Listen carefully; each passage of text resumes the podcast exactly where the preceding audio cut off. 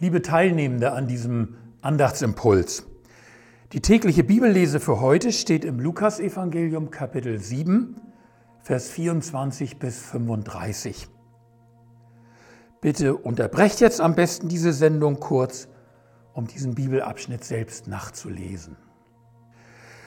Was mich an diesem Bibelwort besonders trifft, ist, dass Jesus vor allem den Frommen und Gebildeten vorwirft, dass sie ihre Frömmigkeit und Bildung dazu gebrauchen, um sich Gottes Rufen zu verschließen. Einfache Leute und gerade auch Menschen wie die Zöllner, in deren Leben ganz offenkundig etwas schiefgelaufen war, die haben die Chance erkannt, die Gott ihnen in Johannes dem Täufer anbot. Sie waren betroffen von seinem Umkehrruf. Und gleichzeitig haben sie erfasst, dass Gott sie dadurch neu zu sich rief. Ihm war unmittelbar klar, was hier geschah und welche Stunde dafür für sie selbst geschlagen hatte. Aber ausgerechnet Gebildete und Fromme verschanzten sich hinter ihrer Bildung und Frömmigkeit und ließen den Ruf nicht an sich heran. Sie suchten theologische und psychologische Argumente, um erst Johannes und dann anschließend Jesus unglaubwürdig zu machen. Sie suchten das Haar in der Suppe und wir wissen alle, wenn wir das suchen, dann finden wir es auch.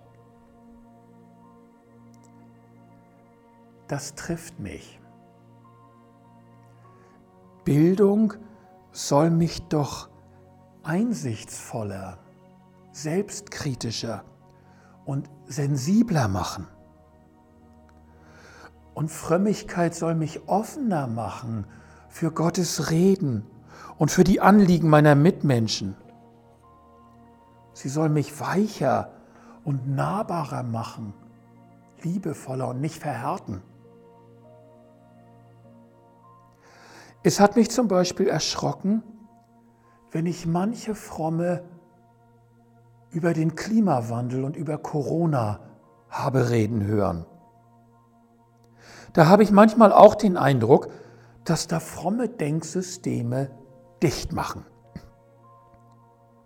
Der Klimawandel wird zum Beispiel manchmal, wenn nicht geleugnet, dann als für Christen zweitrangige Frage abgetan, die doch das Eigentliche nicht überlagern darf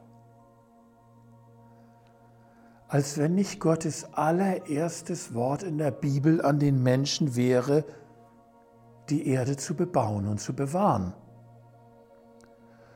Und als wenn das Heil in Jesus Christus, das allen Menschen angeboten wird, und die Heilung leiblicher Verhältnisse für Jesus je zwei völlig getrennte Angelegenheiten gewesen wären. Oder wenn es um die Frage geht, was wir aus Corona lernen sollen und worin es uns korrigiert, dann werden mitunter all die Sünden anderer aufgezählt, gegen die wir schon immer waren. Aber dass nach dem ersten Petrusbrief das Gericht Gottes, also sein Zurechtrichten, sein Korrigieren und neu ausrichten, beim Haus Gottes anfangen soll, also bei uns selbst, das wird tunlichst überhört und übersehen. Das steht irgendwie gar nicht zur Debatte. Dieses Wort von Jesus drängt uns, einen Blick in unseren eigenen toten Winkel zu tun. Bin ich mit Jesus noch unterwegs?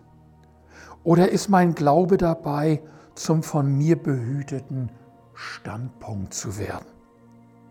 Ulrich Pazzani hat mal gesagt, ein Standpunkt ist ein Bewegungskreis mit dem Radius Null. Wie steht es um mein Herz und um mein Tun? Bin ich noch aufnahmebereit?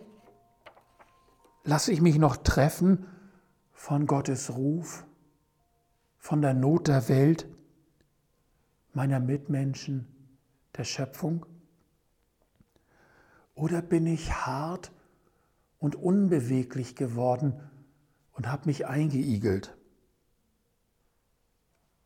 Oder anders gefragt, wo möchte Jesus mir neue Lebensmöglichkeiten schenken?